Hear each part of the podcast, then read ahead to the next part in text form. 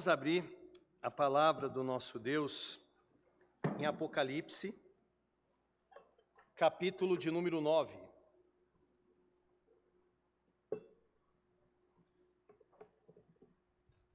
Apocalipse, capítulo 9. Acompanhe comigo a leitura do versículo 1 até o versículo de número 12, Apocalipse 9. O quinto anjo tocou a trombeta e viu uma estrela caída do céu na terra. E foi-lhe dado a chave do poço do abismo. Ela abriu o poço do abismo e subiu fumaça do poço, como fumaça de grande fornalha. E com a fumaceira saída do poço, escureceu-se o sol e o ar. Também da fumaça saíram gafanhotos para a terra e foi-lhes dado poder como que tem os escorpiões da terra. E foi-lhes dito que não causassem dano à erva da terra, nem a qualquer coisa verde, nem a árvore alguma, e tão somente aos homens que não têm o selo de Deus sob a fronte. Foi-lhes também dado não que os matassem, e sim que os atormentassem durante cinco meses. E o seu tormento era como um tormento de escorpião quando fere alguém. Naqueles dias, os homens buscarão a morte e não a acharão. Também terão ardente desejo de morrer, mas a morte fugirá deles. O aspecto dos gafanhotos era semelhante a cavalos preparados para a peleja. Na sua cabeça havia como que coroas parecendo de ouro, e o seu rosto era como o rosto de homem. Tinham também cabelos, como cabelos de mulher. Os seus dentes, como dentes de leão, tinham couraças, como couraças de ferro o barulho que as suas asas faziam era como barulhos de carro, de muitos cavalos quando correm a peleja. Tinham ainda cauda, como escorpiões e ferrão. Na cauda tinham poder para causar dano aos homens por cinco meses, e tinham sobre eles como seu rei o anjo do abismo, cujo nome em hebraico é Abaddon e em grego Apolion. O primeiro ai passou, e eis que, depois destas coisas, vem ainda dois ais. Oremos. Senhor Deus, nós queremos ouvir, Senhor, a tua palavra. Deus, por amor ao teu nome, Senhor. Tão somente para a tua glória, Senhor, pois sabemos que não há ninguém acima do Senhor, mas para que o teu nome seja reputado como santo, glorioso, excelso entre nós Fale conosco, Deus. Que essa palavra, Deus querido, venha ser impactante a cada um de nós e que ao término dela nós possamos olhar assim com muita clareza e muita esperança para o nosso Senhor Jesus Cristo, aquele que nós nos reunimos por causa dele nessa noite. Amém. Podem se assentar, meus irmãos.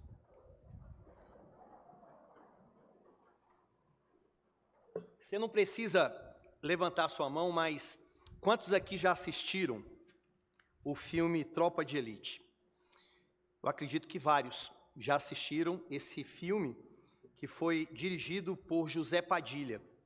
É um filme que tem muita e tem e teve, né, muita repercussão, é, tanto dentro do Brasil quanto fora. Então, várias pessoas já assistiram a esse filme. Ele conta a história de uma tropa de elite da Polícia Militar do Rio de Janeiro que tem um certo preparo é, diferenciado. Então, eles fazem incursões, é, fazem patrulhas e combates ao crime organizado ali no Rio de Janeiro, sobe aquelas favelas e, e lutam ali contra aqueles traficantes. Mas, apesar de terem um salário muito baixo, essa é a proposta ali daquele filme, eles estão ali representando muito bem o que é esperado de um policial militar. Dentro desse filme, meus irmãos, é contado é, a história tanto dessa dessa tropa de elite, mas ao mesmo tempo o autor ele vai mostrar que infelizmente existe uma corrupção generalizada tanto dentro da polícia convencional, como também dentro do Estado, no meio dos políticos, os governadores. Eu, eu costumo dizer, assistindo aquele filme, principalmente o Tropa de Elite 2, que se não fosse pelas Sagradas Escrituras é, nos mostrando a corrupção do homem, nós poderíamos falar que aquilo ali é uma voz profética, né? porque quase tudo que é falado ali a gente vê que, infelizmente, tem acontecido ali no Rio de Janeiro, tanto no meio da polícia, quanto também é, no meio do Estado. Né? Entra governador, sai governador e sempre envolvido ali em falcatruas, sempre envolvido em corrupção. Agora, irmãos, é, apesar de tudo isso, então o livro vai, o filme, vai mostrar que há uma, uma tropa de elite que tem uma, uma expertise de fazer algumas coisas e que não se é, corrompeu. Agora, convenhamos, quando a gente fala sobre tropa de elite, não é algo que está restrito somente à Polícia Militar do Rio de Janeiro, mas todas as forças armadas e também as forças auxiliares, elas têm uma tropa de elite com alguma especialidade em fazer alguma coisa. Por exemplo, alguns vão é, ter uma especialidade em desarmamento de bombas, outras em combate ao terrorismo, outras vão ter aquela, aquela especificidade de, de conter aqueles protestos quando fogem do controle que ocorrem no meio das ruas, e outras vão trabalhar especificamente com o combate ao tráfico de droga. Agora, eu quero que vocês imaginem aqui comigo uma tropa de elite, tá? Mas uma tropa de elite que ela tem é uma especialidade em fazer o mal, em trazer o terror, o pânico, a angústia, em trazer mesmo, em apavorar os homens. Só que essa tropa de elite, ela não é uma tropa de elite de homens, mas é uma tropa de elite de demônios. E aí, meus irmãos, ensinar demônio a fazer o mal é uma brincadeira, né? Não tem como. Já é dele mesmo, deles mesmo, fazerem esse tipo de coisa. Então, essa tropa é uma tropa que tem essa especialidade, praticarem o mal. E eles são liderados, nada mais, nada menos, do que pelo maioral deles, que é o próprio Satanás. Então, esse texto de hoje que nós vamos analisar, ele vai tratar sobre isso. Ele vai falar para nós sobre uma tropa de Satanás que foi enviada pelo próprio Deus aqui na terra para atormentar os ímpios por um período de tempo. Então, uma tropa que será enviada para atormentar os ímpios, os incrédulos, os idólatras, aqueles que não querem saber de Deus. Então, chegará um momento que a gente pode dizer que, se as coisas estão ruins, certamente elas vão piorar. Então, antes de nós entrarmos aqui sobre essa tropa de Satanás, eu gostaria de primeiramente relembrá-los um pouquinho o que foi falado no sermão passado. Nós vimos na semana passada um sermão pregado pelo reverendo Mateus, aonde ele expôs o capítulo 8, do versículo 6 até o versículo 13. E ele mostrou para nós o seguinte, que as quatro primeiras trombetas, elas são uma recapitulação dos sete selos. É, a gente tem que lembrar, meus irmãos, que o livro do Apocalipse, ele está contando a mesma história sete vezes. Se lembram disso, né? Só que em cada bloco, e aqui a gente está dentro de um bloco novo, que é do 8 até o 11, está contando essa história, só que com uma roupagem diferente, uma nova ênfase. Ou seja, lá nos selos, a, a ênfase que ocorreu ali foi sobre a aprovação que o povo de Deus ele deve passar aqui na terra até a segunda vinda de Cristo. Já agora, nas trombetas, a ênfase é sobre o juízo de Deus caindo sobre a terra, e é sobre aquilo que os ímpios e os incrédulos terão que suportar. Essa é a ênfase. Então, nas seis primeiras trombetas, elas vão tratar sobre o juízo que os incrédulos terão que passar, que esse juízo, ele vai culminar na sétima trombeta, que de fato vai tratar então sobre o juízo final. Então eles já estão passando por um período de juízo aqui na terra, mas as coisas então elas vão piorar. Então, meus irmãos, entrando já no texto, então hoje nós veremos essa tropa de Satanás, e a primeira coisa que eu quero ver com vocês é quem é o líder dessa tropa. Então, o líder dessa tropa, obviamente, é Satanás, só que nós podemos aprender algumas coisas sobre ele, tá? E não dele próprio. Três coisas a gente vai ver aqui dentro desse texto sobre esse líder dessa tropa. Primeiro, ele é um anjo caído que foi expulso do céu. Segundo, nós veremos que ele é um destruidor, ainda que ele seja um rei, tá? Um rei dos demônios e por fim, nós veremos que ele tem um poder limitado. Então, olhe para o versículo de número 1, que diz assim: O quinto anjo tocou a trombeta e vi uma estrela caída do céu na terra. Olhe de novo, vi, ou seja, uma nova visão que João está tendo, vi uma estrela caída do céu na terra. Quando a gente olha a, a, carta aqui de Apocalipse, o que nós vemos é que quando fala sobre estrela, na grande maioria das vezes, ou em todos os momentos, está se referindo a anjo. Mas quando a gente sai do livro do Apocalipse, é, em alguns momentos, nem todos, quando fala sobre estrela, está se referindo também a um anjo. Por exemplo, um texto muito conhecido de todos nós, lá o livro de Jó, que vai, o Senhor, quando ele começa ali a questionar, a indagar Jó, né? Jó, onde é que você estava? Né, quando eu coloquei a, as bases né, aqui dessa terra, aí ele diz: quando as estrelas da alva, juntas, alegremente cantavam e rejubilavam todos os filhos de Deus. Então vejam que estrela lá se refere a anjo. Nós podemos ver também o texto que lemos nessa noite de Isaías, capítulo de número 14, versículo 12, diz o que? Como caíste do céu, ó estrela da manhã, filho da alva, como foste lançado por terra, tu que debilitas as nações. Vejam que nesse texto aqui, nós temos aquilo que o reverendo Leandro ele chama de perspectiva profética, ou seja, é em princípio, o texto ele tem uma profecia que está se cumprindo na vida de um rei, é o rei da Babilônia.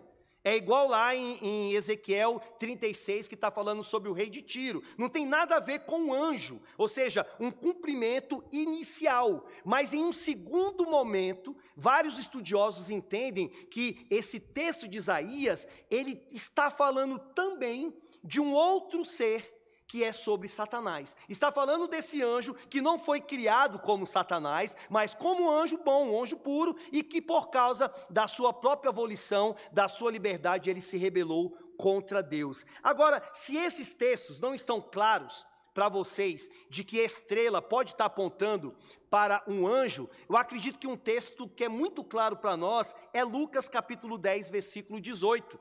O nosso Senhor Jesus Cristo, ele diz: Eu vi Satanás caindo do céu como um relâmpago.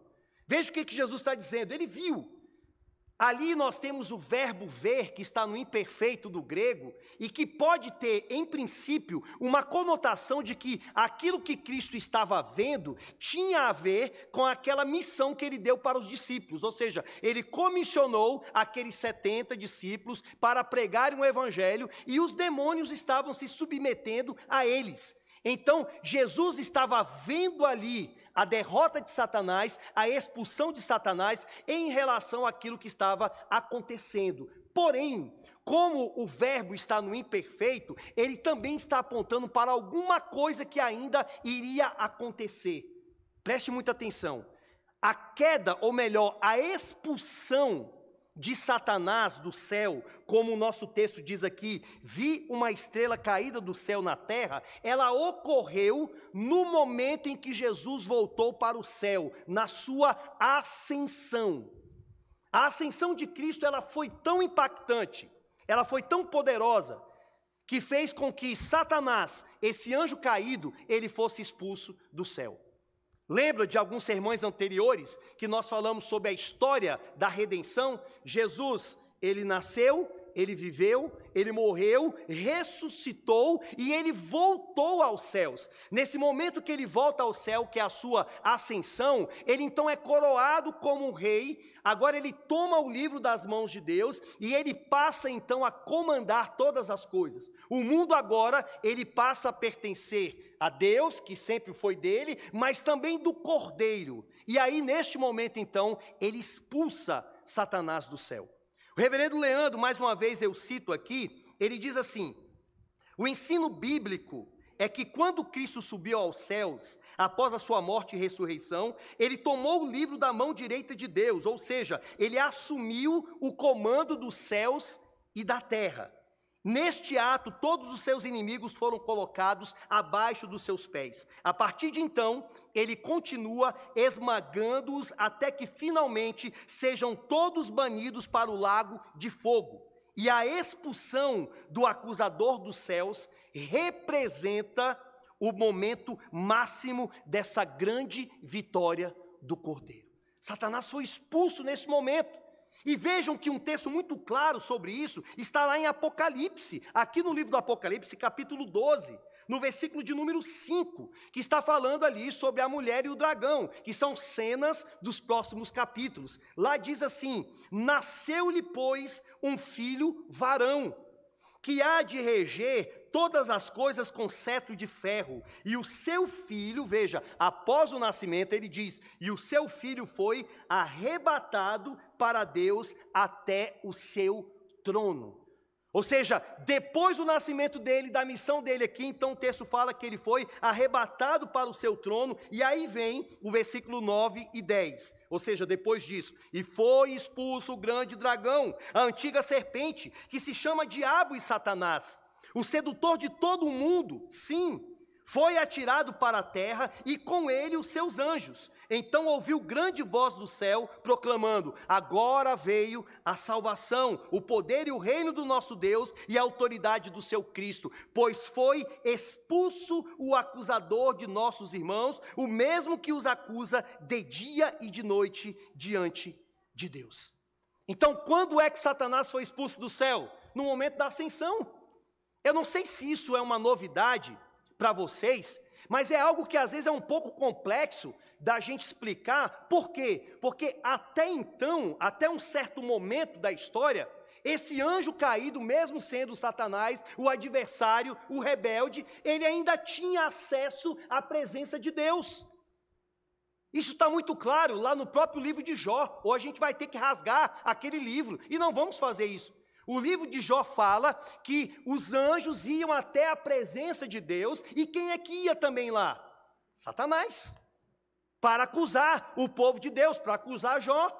E aonde Deus então permite que ele fosse e se levantasse contra Jó, mas tendo um certo limite. Então, até aquele momento, esse ser ainda tinha acesso, mas a partir dessa ascensão do nosso Senhor Jesus Cristo, ele então é expulso.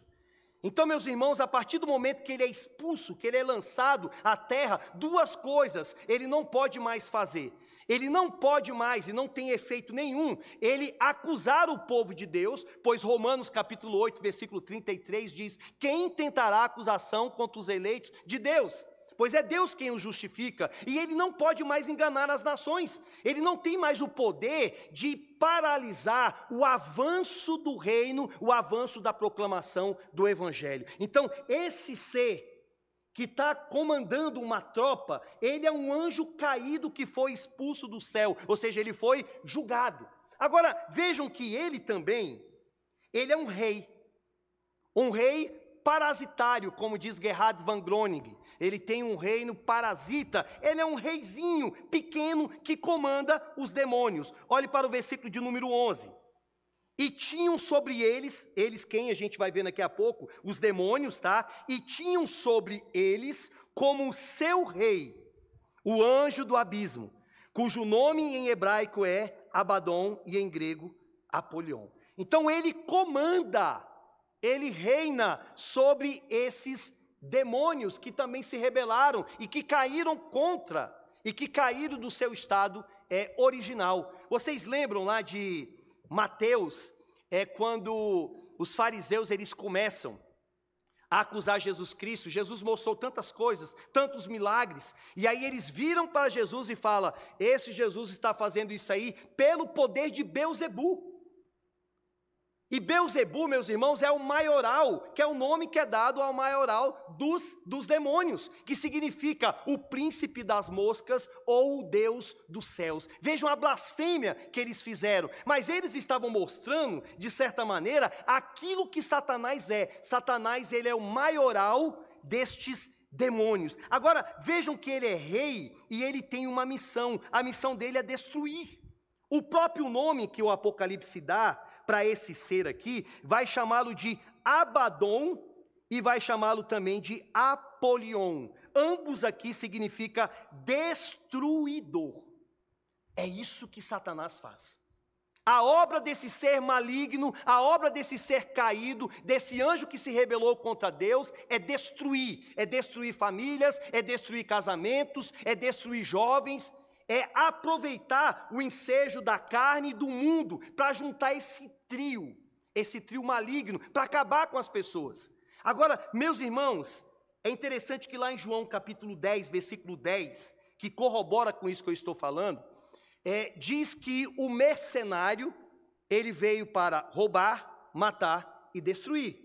Eu entendo que, exegeticamente, não está falando sobre Satanás, são homens, são mercenários. Mas eu pergunto para vocês: não é essa também a obra dele? Não é isso também que Satanás faz? Roubar, matar, destruir, acabar, horrorizar, oprimir as vidas. Agora, diante de tudo isso, esse ser que é caído, esse ser que tem um reino pequeno e que veio para destruir, esse texto que nós estamos lendo mostra para nós que ele tem uma autoridade limitada. Limitadíssima. Ele não pode ir além da onde Deus determinar que ele vá. Observe que, por vários momentos aqui, o texto vai falar para nós que foi-lhe dado ele fazer isso ou aquilo. Por exemplo, o versículo de número 1 diz: E foi-lhe dada a chave do poço do abismo. E depois diz: Ele abriu o poço do abismo. Foi dado para ele. Sabe por que foi dado para ele? Porque a chave da morte e do inferno, o capítulo 1, versículo 18, já mostrou para nós que quem as possui é Cristo. Então foi dado para ele essa chave para ele abrir esse abismo onde estão esses demônios. Da mesma forma também, no versículo 3 diz: Também da fumaça saíram gafanhotos para a terra, e foi-lhes dado poder como quem tem escorpiões. Foi dado. Versículo 5: Foi-lhes também dado, não que os matassem, sim que os atormentassem durante cinco meses. Então, ele tem uma autoridade limitada. Sabe o que, que eu aprendo, meus irmãos, e quero partilhar isso com vocês sobre esse líder dessa tropa? É que dois extremos devem ser evitados pelo povo de Deus. Dois extremos. O primeiro, é subestimar o diabo. Muito crente subestima o diabo. Nós não temos uma revelação escriturística para a gente ficar brincando com o diabo, como muitos crentes dizem aí. Eu piso na cabeça do diabo, eu faço isso, eu amarro, eu faço e aconteço. Da onde que você tirou isso da Bíblia? Que você tem uma revelação bíblica para você ficar falando isso? Ou igrejas que fazem campanha de amarrar o diabo, de pisar na cabeça do diabo. Deixa eu te falar uma coisa aqui, meu irmão. Quem pisou na cabeça do diabo foi Jesus. Foi ele, não fomos nós. Foi ele que metaforicamente ele venceu, venceu no sentido quê? De pisar, mas realmente ele venceu. Ele triunfou sobre o diabo naquela cruz. Não é você, não sou eu. Ainda que o diabo seja um derrotado, um anjo caído, mas algumas coisas ainda ele faz e a gente tem que vigiar. O diabo ainda faz oposição ao povo de Deus, ele ainda tenta enganar o povo de Deus e influenciar-nos sobre uma série de coisas. Esse trio está muito forte e vívido. O diabo, a nossa carne e o mundo. E se você não vigiar, meu irmão, você escorrega, você cai, você peca, você erra, você não glorifica a Deus nas suas atitudes. Então, não subestime o diabo, mas também tem muito crente que supervaloriza o diabo. E aí é um outro extremo. Sabe, começa a dar poder que o diabo não tem, começa a endeusar o diabo, coisa que as escrituras não mostram. Ele é caído. Ele não pode fazer uma única coisa se não for pela permissão de Deus.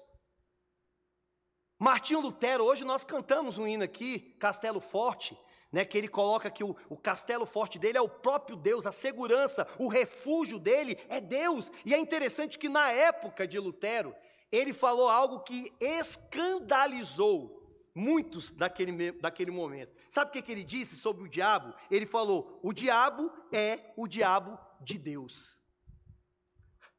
O diabo é o diabo de Deus. É. O diabo é o diabo de Deus no sentido de que ele não pode fazer nada, absolutamente nada, tocar em ninguém, ferir ninguém, oprimir ninguém, se não for pela vontade de Deus. Eu coloquei aqui, meus irmãos, que o diabo é o cachorrinho raivoso de Deus que está preso por uma coleira e ele só vai até onde Deus permitir.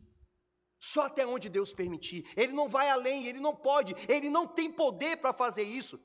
Nós não estamos falando de duas forças, não é um dualismo. Deus que sempre existiu e o diabo que sempre existiu e são eternos e são poderosos. Isso é mentira, meu irmão. Agora, eu pergunto para você: isso te escandaliza? Você tem um entendimento desse? Será que muitas pessoas não podem falar bem assim, mas pastor, esse entendimento de que o diabo ele acaba servindo a Deus, aos seus desígnios, aos seus propósitos, isso vai contra a santidade de Deus, vai contra quem Deus é. Não, não vai contra quem Deus é.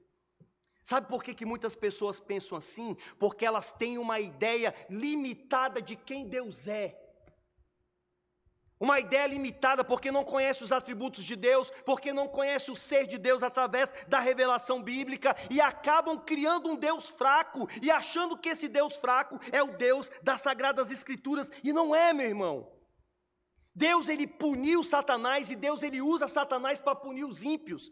Em vários textos, lá do Antigo Testamento, nós vamos ver Deus usando os caldeus, os babilônios, para punir o seu próprio povo.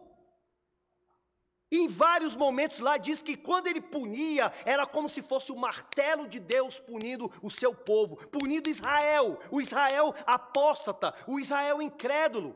E interessante que quando os caldeus estavam fazendo aquilo, eles achavam que era pelo seu próprio poder.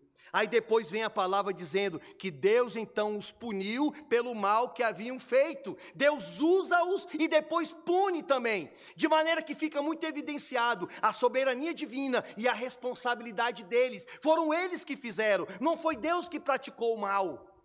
Então Deus, ele pode usar sim o diabo para suas os seus propósitos, meus irmãos. Vejam o que que Greg Bill ele fala sobre esse texto. À medida que as visões do capítulo 9 e seguintes, elas são desdobradas, os leitores recebem uma definição mais abrangente da amplitude da soberania de Deus e a, e a, soberania do Cordeiro. São eles que, em última análise, estão no controle do império de Satanás. E os santos são lembrados disso quando as forças do mal dirigem sua ira contra eles, e isso constitui base para esperança e encorajamento. Será que você se sente, pode sair daqui encorajado em saber que até o diabo está no controle de Deus? Que o diabo não pode tocar em você se Deus não permitir? Isso te dá esperança, isso te dá encorajamento. Era isso que estava dando encorajamento para a igreja perseguida. Aquelas sete igrejas lá daquela época, a gente está sofrendo, a gente está passando por luta, homens estão se levantando contra nós, forças espirituais estão se levantando, mas o meu Deus, Ele é soberano, Ele controla tudo. Isso traz encorajamento, isso traz vigor para nós. Agora, em segundo lugar, meus irmãos, vejam que o texto vai nos mostrar agora quem são essa tropa? Eu já sei que é um líder. Agora, quais são as características e missão desses soldados dessa tropa? Então, olhe para, vamos começar pelo versículo 1. O quinto anjo tocou a trombeta e viu uma estrela caída do céu na terra, e foi-lhe dada a chave do poço do abismo. Ela abriu o poço do abismo e subiu fumaça do poço, como fumaça de grande fornalha, e com a fumaceira saída do poço, escureceu-se o sol e o ar. Também da fumaça saíram gafanhotos para a terra, e foi-lhes dado poder como quem tem os escorpiões da terra. Sabe o que, que João está fazendo aqui? Ele está pegando como pano de fundo lá a oitava praga que Deus mandou no Egito. Qual foi a oitava praga? Os gafanhotos. E por que, que Deus mandou os gafanhotos? Por causa da idolatria do povo, por causa do, do coração endurecido dos egípcios, porque não estava ouvindo a palavra de Deus ali sendo revelada por Moisés. Deus usando Moisés e o povo não queria saber. Então o que, que Deus fez? Mandou esses gafanhotos. Só que aqui, e vai, vai acontecer, ainda não aconteceu, Aqui, meus irmãos, o texto está falando para nós sobre gafanhotos, mas só que aqui uma visão, que na verdade não são gafanhotos, mas são demônios. Demônios que estão presos em um abismo e que quando estiver próximo à volta de Jesus Cristo, as coisas vão intensificar cada vez mais, esses demônios serão soltos. Vejam que a Bíblia, ela fala em vários momentos sobre esses demônios, que são os anjos que se rebelaram, que caíram contra, que caíram com Satanás, mas tem um grupinho deles que é tão periculoso ou mais do que os outros, que o Senhor prendeu esses anjos para libertá-los lá no final para atormentar mais os ímpios. Por exemplo, Lucas 8:31 fala sobre o endemoniado de Gadara, e que tinha uma legião neles. E eles disseram: Não nos mande para o abismo. Então tinha uma noção. 1 de Pedro 3, 18 a 20, fala que o Senhor pregou aos espíritos que foram desobedientes, aqueles espíritos em prisão. 2 Pedro 2, 4 e 5 diz: Ora, se Deus não poupou anjos quando pecaram, antes precipitando-os no inferno, os entregou a abismo de trevas reservando-os para o dia do juízo. Você entendeu aqui? Esses anjos estão presos e esses anjos estão reservados, preparados para aquele dia. Eu fico imaginando assim como se fosse é, uns bichos sem comer, furiosos, querendo acabar com a humanidade, querendo acabar com os homens, mas estão ali, ó. Espera um pouco, daqui a pouco vocês vão sair. Judas 6, 7 diz: e os anjos, os que não guardaram o seu estado original, mas abandonaram o seu próprio domicílio, eles têm guardado sob trevas, em algemas eternas, para o dia do juízo daquele grande dia. Isso vai acontecer, meus irmãos. Por isso que a minha, a minha linha, ainda que respeitando muito os nossos irmãos que, que são é, é, mais da linha pós-milenista, eu não consigo imaginar isso aqui. Porque o que eu vejo aqui muito claramente é que o que está ruim, como diz o reverendo, Leandro, o reverendo Leandro, o que está ruim vai piorar. O que hoje está mal, amanhã vai ficar pior ainda. E à medida, meus irmãos, que vai chegando, a vinda de Cristo vai se aproximando, vai intensificando estas coisas que vão acontecer de mal na terra. Agora, olhem qual era a missão deles, o que que esses seres vão fazer. Olhe para o versículo 4. E foi-lhes dito que não causassem dano à erva da terra, nem a qualquer coisa verde, nem a árvore alguma, e tão somente aos homens que não têm o selo de Deus sobre a fronte. Interessante que o, escorpi, o, o gafanhoto, na verdade, eles deveriam destruir isso plantas, árvores. Mas aqui é dito bem assim: olha, vocês não vão fazer isso. Vocês vão tocar tão somente naqueles homens que não têm o selo de Deus sobre a sua fronte. E aí, continuando, o verso 5 diz: Foi-lhes também dado que não os matassem, e sim que os atormentassem durante cinco meses. Cinco meses aqui, alguns estudiosos vão falar que é o período de vida de um gafanhoto. Então, é, e cinco meses também quer dizer que é um período diminuto de tempo. Ou seja, não vai ser algo eterno aqui na terra. Então, até a vinda de Cristo, eles vão sofrer. Agora, eterno vai ser o inferno. Aí sim. E aí o texto diz, meus irmãos, continuando: E o seu tormento era como o tormento de escorpião quando fere alguém. Naqueles dias os homens buscarão a morte, não a acharão. Também terão ardente desejo de morrer, mas a morte fugirá deles. Já pensou? O que, que a Bíblia está mostrando para nós de coisas que vão acontecer? Palavra de Deus revelada nas Escrituras. de um período cruel e mau que vai acontecer por causa da incredulidade e idolatria dos homens. Dores que são semelhantes aqui, como o texto fala, a escorpião, a picada de um escorpião. É um gafanhoto, é claro que isso não é literal, tá, irmãos? São demônios, mas que a picada deles é semelhante à dor de uma picada de escorpião. Eu estava comentando no sermão anterior, não sei se você tem uma noção o que, que é uma picada de um escorpião. Lá em Bom Jesus, nós, no Piauí, nós passamos por três casas e uma delas, se eu não me engano, foi a segunda casa. Irmãos, parecia uma mansão. Sabe quando você olha bem assim, rapaz, eu não mereço isso aí não. Aí o Ciane veio para Brasília, a gente estava procurando uma casa, e aí apareceu essa casa. Que casa bonita! sabe, um condomínio fechado, e Deus preparou tudo, questão de preços, valores assim, que dava para a gente pagar, e ficou eu e a Mariana, e depois chegou o restante é, da família. Só que, irmãos, a casa tinha praga em cima de praga, escorpião ali, e aranha é, brotava em tudo que é lugar. Aranha, minha irmã, a gente já estava até acostumado na outra casa. A aranha, assim, a gente estava saindo, ah, uma aranha, uma caranguejeira. Ah, isso aí não é, sério, isso aí não é nada. Sabe, você estava colocando a mão aqui, tinha uma aqui, tinha outra ali. Agora, escorpião, tinha muito.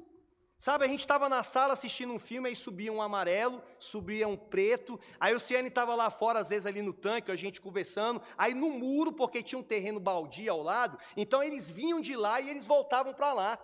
E aí o que me fez com que a gente mudasse dali foi quando a minha mãe foi para lá passar umas férias com a gente. E aí ela estava dormindo no quarto, tinha a nossa cama, ela num colchão no chão, e eu estava lá na sala assistindo televisão. E eu dormi. Irmãos, foi Deus que me acordou ali naquele momento. Quando eu entro no quarto, que eu abro a porta, tinha um escorpião, que aquilo não era um escorpião. Aquilo ali era uma, uma, um caranguejo. Ele chega a fazer barulho, irmão, sabe? Um grande, exagerado. E ele já estava já subindo no colchão e já indo para o lado da minha mãe. Imagina. Aí ali eu falei, rapaz, não dá certo. As meninas pequenas também, sabe? Qualquer momento dessa vai acontecer uma coisa pior. E graças a, graças a Deus ninguém foi picado, mas eu conheci várias pessoas que foram, inclusive meu futuro genro que eu fiz uma pesquisa, e aí, John, como é que é esse negócio aí? Você sente o quê? Ele falou, ah, pastor, eu fiquei com a língua assim tremendo, eu fiquei suando demais, é uma dor muito forte, então é uma coisa assim exagerada. Agora, meus irmãos, a Bíblia está colocando é, para a gente imaginar o sofrimento que é trazido por esses seres. Sabe o que, que a gente aprende aqui? Com esses demônios aqui, que é, através dessa visão dos gafanhotos, isso aqui é para lembrar preste atenção, é para lembrar aos ímpios que perseguem a igreja que a sua idolatria é vã. Que o que vocês estão fazendo em relação à perseguição à igreja, a incredulidade, esse coração de pedra, vai chegar nisso. Ou seja, é um castelo, é uma casa que está sendo construída em cima de areia, que não tem fundamentação sólida. E o ímpio, meu irmão, hoje, ele já vive sem esperança, ele vive sem Deus no mundo. E o amanhã dele é triste, é tristeza na terra e ainda é tristeza nessa eternidade, no inferno. Vejam a situação dos incrédulos. Eles são idólatras, que acabam se tornando iguais aos ídolos que eles adoram, eles são entregues por Deus, as suas paixões, que é o que a gente tem visto lá em Romanos, mas eles também, eles são entregues pelo próprio Deus a serem reféns desses demônios. Que vida miserável é essa? E o pior de tudo é que tudo isso acontece, meus irmãos, e o coração continua duro. É igual as pragas que foram mandadas lá no Egito. É igual as pessoas que testemunharam os milagres de Cristo, viram tudo aquilo e ainda falaram: é pelo poder do diabo que ele está fazendo isso. Se não for por uma obra de Deus abrir o coração do homem, ele pode ver milagres, ele pode ver caindo milagres do céu, o que for, mas ele não vai se converter. E relembrando o sermão do reverendo Mateus hoje de manhã, eu estava até comentando ainda agora com os irmãos, é, pela providência de Deus, não sei se vocês já observaram, se não, eu trago isso à baila. Vocês é, perceberam a providência de Deus? De manhã a gente fala sobre juízo de Deus. De manhã o reverendo Mateus falou, vai sobrar para todo mundo. E ele está falando lá de juízo, e é romano, juízo, juízo, juízo. Aí quando chega a noite, juízo, juízo, juízo. Não é que a nossa mente só pensa em inferno, não, é porque Deus está falando algo com a gente. É porque Deus está mostrando a sua graça e a sua severidade. Ele está mostrando que Ele é Deus de fato, Ele está comunicando algo para a igreja. Agora, irmãos, finalizando, se tem esse ser, que é o líder da tropa, e tem essa tropa que não vale nada, agora qual é o destino do povo de Deus? E aí entra o meu terceiro e último ponto: qual é a condição do povo de Deus diante dessa tropa de Satanás? Olhe para o versículo de número 4 mais uma vez.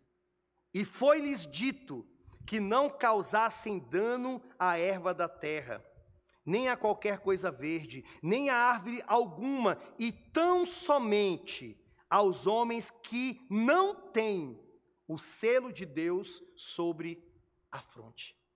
Esse juízo aqui, essa perseguição, esse, esses demônios que atormentam, não é para nós o povo de Deus, meus irmãos. Aqueles que têm o selo do Espírito Santo, o diabo não toca. Aqueles que são tocar, aqueles que são selados pelo Espírito, aqueles que creram na palavra de Deus e que têm o Espírito Santo do Senhor, o diabo não pode fazer nada com você. O diabo não pode te tocar. Não é permitido por Deus isso. Esse texto aqui nos traz esperança.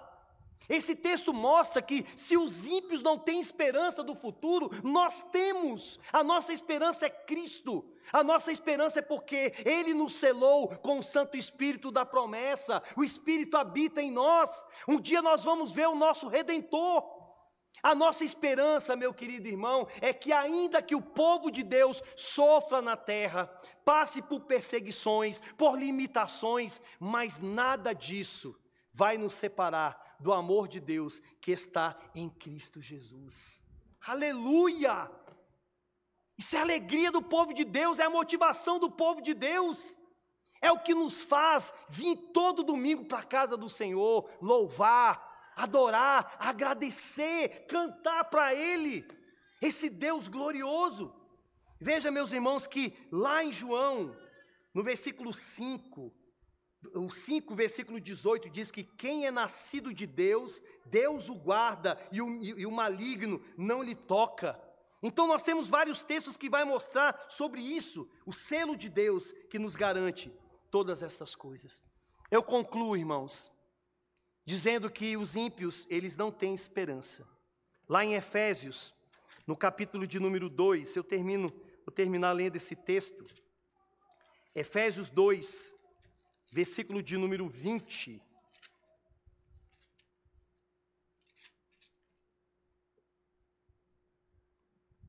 Efésios 2:11. Portanto, lembrai-vos de que outrora vós gentios na carne, chamados incircuncisão por aqueles que se intitulam circuncisos na carne por mãos humanas, naquele tempo estáveis sem Cristo, separados da comunidade de Israel, estranho às alianças da promessa, não tendo esperança e sem Deus no mundo. Essa é a situação do ímpio. Não tem esperança, é sem Deus nesse mundo, é só juízo para eles, mas continua. Mas agora em Cristo, vós que estáveis longe, fostes aproximados pelo sangue de Cristo. A nossa realidade é outra. A nossa realidade é o nosso Senhor. Jesus Cristo. Amém, meus irmãos? Se coloque de pé. Vamos, vamos cantar essa música que nós vamos cantar. Ela reflete muito bem isso. Se você entendeu que o futuro do ímpio é um e o teu futuro é outro, é de glória e de graça na presença do nosso Deus, então cantemos esse hino rendendo louvor ao nosso Deus.